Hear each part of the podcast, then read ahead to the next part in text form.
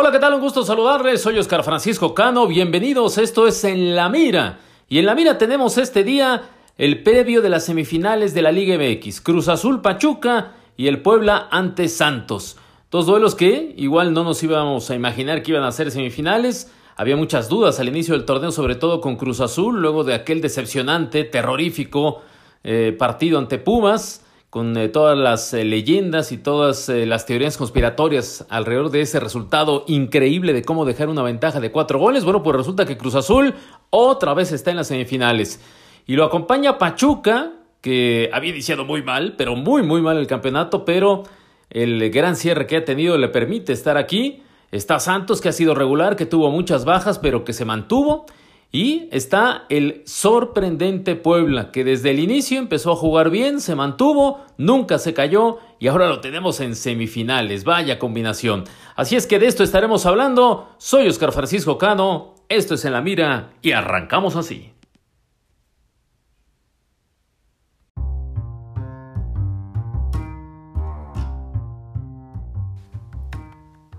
Muy bien, bueno, pues aquí estábamos hablando de las semifinales. Qué rápido, como se suele decir, llegó ya esta ronda. Venimos de unos cuartos de final. Realmente, como hace bastante, no se veían muy apasionantes, bien disputados, muy peleados. Es lo que queremos en esta fase final, por eso se espera. Antes, antes era un año la espera, y creo que aquí puedo comenzar, antes de, de adentrarme en las semifinales, y sobre todo recordar algunas cuestiones que aderezan. A mí me gusta eh, recordar eh, situaciones que se han dado previamente en algunos partidos y estos dos, el, tanto el de Pachuca Cruz Azul como el de Santos Puebla, tienen, tienen algunos puntos históricos interesantes de comentar. Pero antes comenzaré justamente con este detalle que iba a hablar. El, fin de semana, y tanto en las idas como en las vueltas, sobre todo en las vueltas, cada balón en todos los partidos era disputado, pero al 100%. Eso me encantó. Eh, esta cuestión que desde 1996 se hayan implementado los torneos cortos, debo decir que lo recuerdo muy bien. Eh, me gustó, a mí me gustó en aquel momento porque decía, bueno, eh, harás que ya no tengan que esperar una larga temporada de 38 jornadas, en donde muchas veces a la mitad o antes era, era soporífero el, momento, los eh, equipos sabían que lo importante era cerrar bien allá cruzando la fecha quizá la 25, la 26 como, ahora sucede, nada más que recortando los, momentos. Y la realidad es que el experimento eh, se puede decir que funcionó, se ha mantenido, eh, pero ah, me acuerdo muy bien que quedó una frase que alguien dijo que era como tener dos navidades en un año, la Navidad tradicional en diciembre y, y meter una en julio, y que eso no iba a funcionar porque Navidad es Navidad. Y creo que donde no ha funcionado es precisamente en ese sentido, que los jugadores pareciera que no tienen la urgencia cuando están jugando la liguilla de, saber qué va a suceder si los eliminan. Seguramente sí, habrá premios ahí especiales que les tengan en cada uno de sus equipos. Seguramente, eh, bueno, pues están motivados, quiero pensar, por ser campeones. Pero por el otro lado, no hay esa urgencia de decir, ¿qué pasa si me eliminan? Aquí solo tienes que esperar medio año, solo medio año, que se pasa rápido, pasa el torneo y otra vez ya estás. Le está sucediendo a Cruz Azul. ¿Qué pasaba antes cuando tenías que esperar un año entero para volver a estar en ese escenario, de estar cerca de, disputar una semifinal, de meterte a la final. Eso, eso seguramente era un lastre que decía, no, no, no, tengo que aprovecharlo ahora porque no sé si en un año esté incluso bien físicamente. Y ahora como solo es medio año, pareciera que tienen ese colchón. Y eso creo que también ha mermado un poco. Es cierto que era, era, un torneo muy largo, el de 38 jornadas, y que todo se definía en tres semanas. Podía ser muy injusto que un equipo que jugaba toda una temporada completa, que luego por ahí también hasta confundimos los términos, le decimos temporada a un torneo corto. Pues no, no puede ser temporada, es un torneo y torneo corto simplemente. La temporada es completa, que incluye los dos torneos. Y, decimos que eh, un equipo cuando antes jugaba una temporada de 38 jornadas y lo había hecho muy bien, y entraba a la liguilla y lo, eliminaba inmediatamente, pues sonaba muy injusto. Pero bueno, así eran las reglas. E insisto, eh, yo creo que e, ese miedo a desaprovechar lo que habías hecho un año entero, una temporada completa, sí te motivaba a tratar de dar un extra cuando llegaba esa liguilla. Que hoy sí lo he visto. La verdad es que sí lo vi. Eh, me gustó mucho y ojalá así continúen en estas semifinales. Bueno, evidentemente el protagonista principal de estas semifinales es Cruz Azul. Ya no está el América, que era la final que todo mundo quería apreciar que era la final que todo el mundo quería ver eh, para, para ir por la revancha de Cruz Azul América.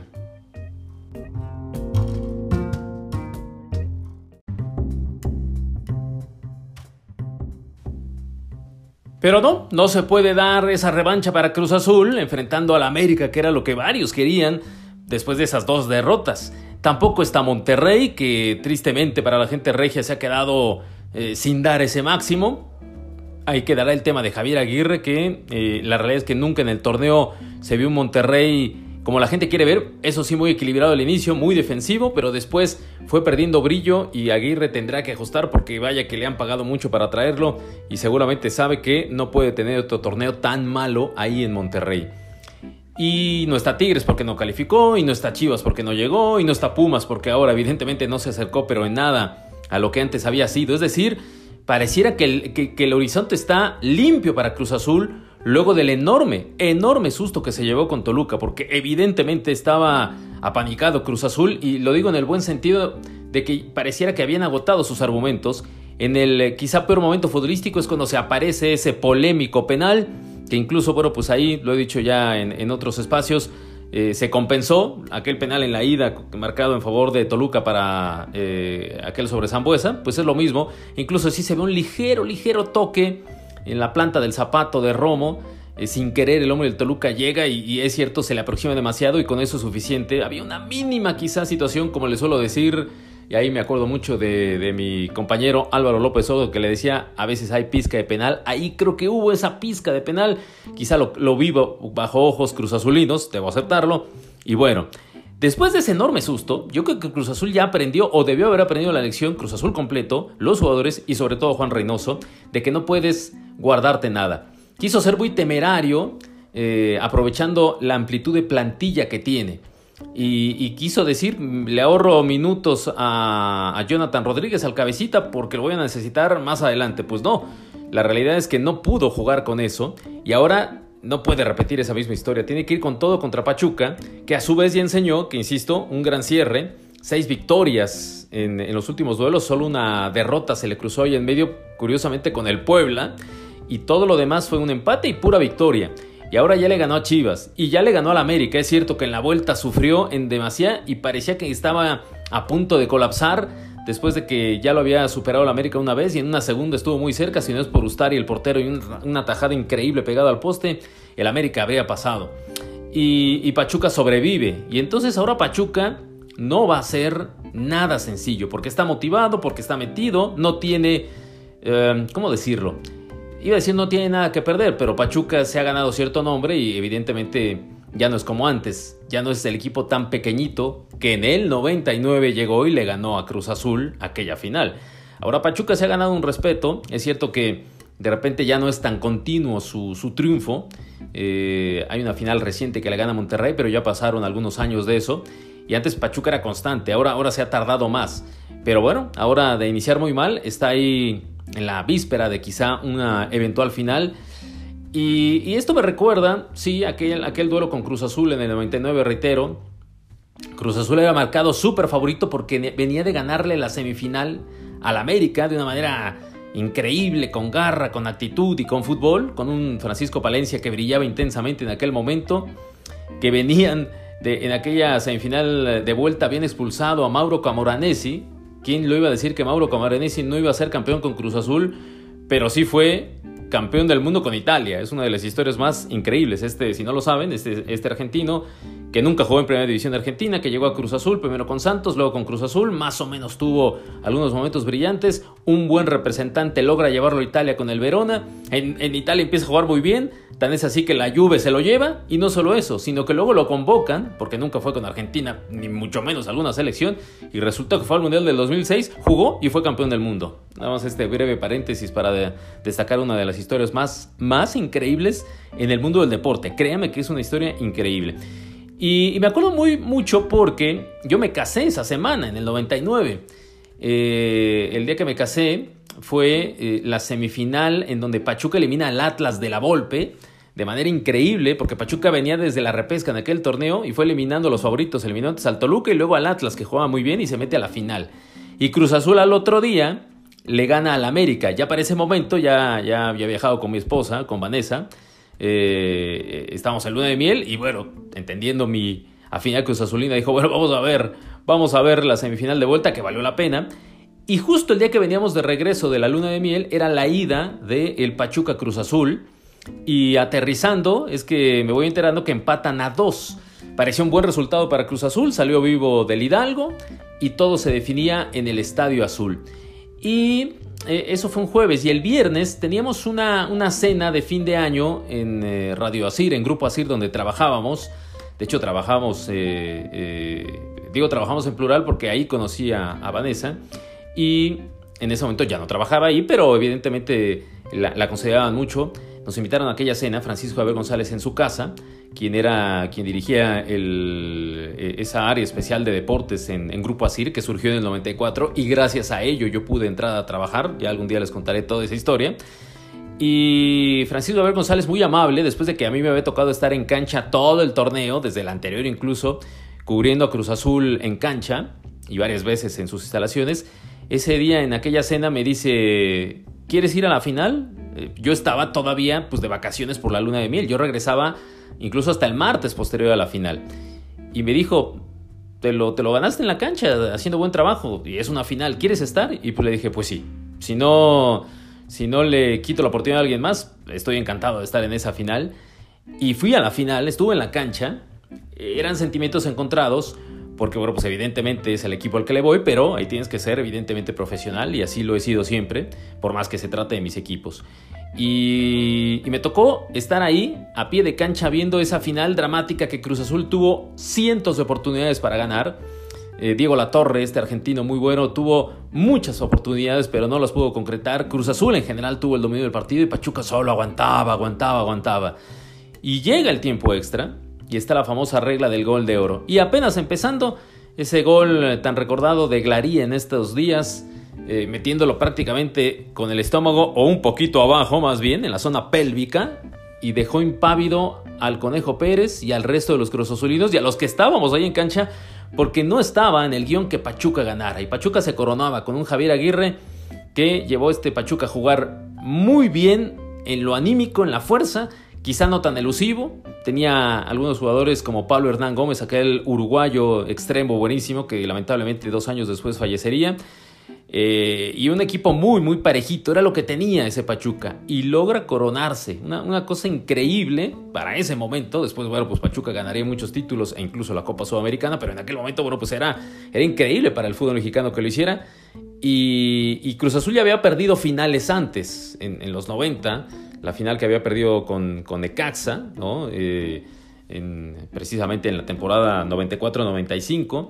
Había ganado la de, la de León en el 97 que rompía la sequía desde el 82, pero antes en los 80 pues había perdido la final con Chivas y había perdido también con América, entonces se sumaba una derrota más. No nos imaginábamos que iniciaba en ese instante una, una, una, fila de finales perdidas de manera increíble para, para ese Cruz Azul.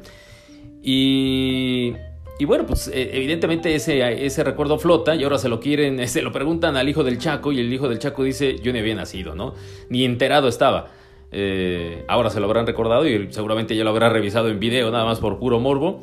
Porque bueno, pues son equipos que coinciden con una gran época de su padre, primero en Pachuca, excepcional, y luego en Cruz Azul, que se quedó corto del campeonato.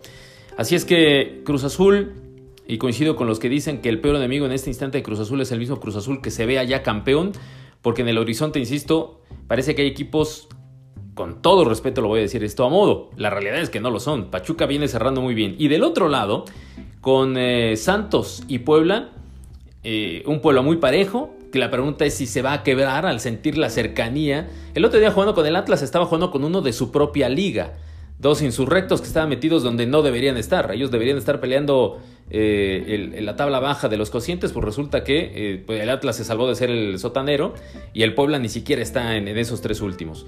Por eso digo que son dos que no deberían estar en la liguilla, no, no, estaba planificado que estuvieran y lo estuvieron jugando entre ellos. Ahora es diferente porque juegas con un equipo mucho más fuerte que es Santos y que Santos hace no mucho, ya fue campeón en 2018, con eh, ciertamente varios jugadores ya no están ahí, pero otros que han llegado lo están haciendo muy bien. Y este uruguayo Almada, bueno, pues parece que le ha entendido cómo jugar las liguillas. Eh, después de que había tenido malas experiencias, sobre todo con Monterrey siendo líder, que lo eliminaron luego luego, y ahora pues aguantó su equipo. Quizá Monterrey fue el que pecó por no apretar cuando debió, Santos no tuvo la culpa y al final tuvo un justo premio, porque en el torneo tuvo varias bajas. Este Gorrearán uruguayo, que es increíble lo que juega Gorrearán, Qué gran contratación de, Santos traerlo. Eh, se lesionó y aguantaron sin él. Gracias a una base de mexicanos. Eh. Es muy destacable que Santos además tiene una base interesante de mexicanos en posiciones estratégicas. Ojo con el arquero Acevedo que se equivocó dos veces. No se puede volver a equivocar ahora en una semifinal. Pero Santos aguantó y está ahí. Lo de Aguirre, el delantero, me encanta. Es un, es un cuate que a mí me tocó narrarlo varias veces cuando estaba en el Tampico en Liga de Ascenso y la verdad es que juega muy bien y qué bueno que por fin, por uno o por otra, tiene su oportunidad. Ojalá la aproveche. Y del lado del Puebla, pues ya, ya nos cansamos de elogiarlo eh, porque ha hecho todo fantásticamente bien. Y entonces, bueno, pues eh, ahora parecería que, que, pues ya, ya que más, ya no puede perder nada, pero estando tan cerca de la final, querrá aprovecharlo. Cerrar en casa, dependiendo de la ida, puede funcionarle. Vamos a ver si lo, si lo logra aprovechar. Eh, comentaba en, el radio, en, el programa de contraataque de Grupo Fórmula, que, bueno, pues aquí está el, joven Larcamón con 36 años, pero Manuel Puente, cuando fue campeón la primera vez en el 83, derrotando al, al Chivas, dirigiendo evidentemente al Puebla, ese Manuel Puente apenas tenía poco más de 37 años, poco menos, eh, poco más digo, entre 37 y 38, es decir, un poquito más, más grande. Lo que pasa es que no tenía cabello y bueno, pues ya parecía que era más grande, pero no lo era, era muy joven. Y ahora este Larcamón, bueno, pues está tratando de escribir su propia historia y seguramente se está ganando las miradas de otros equipos. Yo creo que evidentemente no, tiene que quedarse un rato ahí en el Puebla para confirmar que no ha sido solamente una llamarada y que después se va a apagar, sino que puede ser constante y, veremos ahora cómo dirige en esta semifinal. Así es que ahí está el camino. Cruz Azul súper favorito, pero tiene que soportar esa presión y tiene que ir paso a paso. Paso a paso es ida semifinal, ida vuelta. No va a ser sencillo. Y si eventualmente sí califica la final, ahí agárrense porque es otra vez estar en ese escenario. Me recordaban muy bien que perdió tanto con Santos como con Puebla. Es cierto, en el inicio del torneo, cuando venían todavía, estaban eh, con ese golpazo de la eliminación tanto en la liga, sobre todo con Pumas, y luego la exhibida que les pusieron en, CONCACAF, el equipo de Vela. Pero después, en la fecha 3, le ganan a Pachuca. Fíjense, en fila enfrentan a los tres que están eh, eh, con vida. Aquel día jugando ultra defensivo. Y Juan Reynoso no tuvo empacho en decir lo importante era ganar. Después mejoraremos. No lo creímos, la verdad, esa vez. Hay que ser sinceros, no lo creímos. Pues resulta que lo ha conseguido. Y ahora después, reitero, como inicié este comentario, después de ese eh, sustote contra Toluca, creo que han aprendido la lección. Tienen el fútbol, tienen la plantilla más amplia y con jugadores en, en mejor momento, pero hay que demostrarlo. Y en la liguilla se equiparan las fuerzas y Cruz Azul tiene que apelar a muchas cosas. Juan Reynoso ya fue partícipe de un Cruz Azul que vivía algo similar y que termina ganando el título en el 97, él como defensa. Entonces, él entiende de qué se trata esto. Bueno, pues no quería dejar pasar la oportunidad de comentar eh, esta fase final. Ojalá sea muy entretenida. En el caso de, Santos Puebla, eh, rápido, está el antecedente de una semifinal hace 20 años, también lo he comentado en otros espacios. Un juego de ahí excepcional ganado por Puebla en el Cuauhtémoc 5-4 con un Alberto García Espe que estaba ya en su etapa final, pero que jugó muy bien aquella liguilla y un Santos que terminaría siendo campeón. ¿no? Logró reponerse en la vuelta de la semifinal y luego en la final le ganó a Pachuca. Fíjense, curiosamente, en esa semifinal estaban tres de los que hoy están. El otro, que es Cruz Azul, no estaba. ¿Pero por qué no estaba? Porque Cruz Azul había desechado el torneo porque venía la Copa Libertadores donde después llegaría hasta la final. Eh, platicaremos más adelante, de hecho ya se acerca la fecha de ese aniversario y valdría la pena recordar un poco de lo que sucedió hace 20 años con ese Cruz Azul. Pero bueno, eh, simplemente quería comentar eso. Y el otro tema, Santos, el actual Santos Laguna, es el origen del 88 cuando compraron la franquicia del Ángeles de Puebla, que de repente apareció un otro equipo en Puebla, duró muy poquito, la realidad es que no llegó a ser ni clásico, ni mucho menos, ni nada con, con el Puebla Puebla, pero esa compra de franquicia le permitió a Torreón tener fútbol de primera cuando lo habían intentado deportivamente, pero no lograron ascender de segunda división y eso sí, le dieron el nombre del equipo que ya tenían ahí en Torreón, que era el de Santos, que originalmente era un equipo en Tlaxcala. Pero bueno, entonces este, el origen del Santos es precisamente en, en, Puebla, por así decirlo, y ahora curiosamente se vuelven a enfrentar. Claro que este Puebla no es el original Puebla. Este Puebla llegó a ser curtidores cuando Puebla había descendido, compraron una franquicia y volvieron a descender. El Puebla original se terminó extinguiendo, si lo quieren ver así. Pero bueno, este Puebla le está dando satisfacciones a la gente poblana. Yo vivo en Puebla. Es cierto, por la eh, pandemia no, no se puede salir mucho ni tener mucho contacto, pero por donde vivo he visto gente portando la playera del Puebla, lo cual al inicio no veía del torneo. Bueno, pues eso quiere decir que la gente está contenta y que quieren más de esta famosa franja histórica. Así es que bueno, pues ya veremos qué nos toca y la siguiente semana ya hablaremos previo a la final. Aquí con mucho gusto, soy Oscar Francisco Cano, esto es En la Mira, ya saben, a través de mis redes sociales, Oscar-F-Cano, pueden comentar lo que deseen y aquí lo podemos comentar en este podcast. Muchas gracias, cuídense mucho, a seguirnos protegiendo y a disfrutar que sean unas grandes semifinales. Saludos.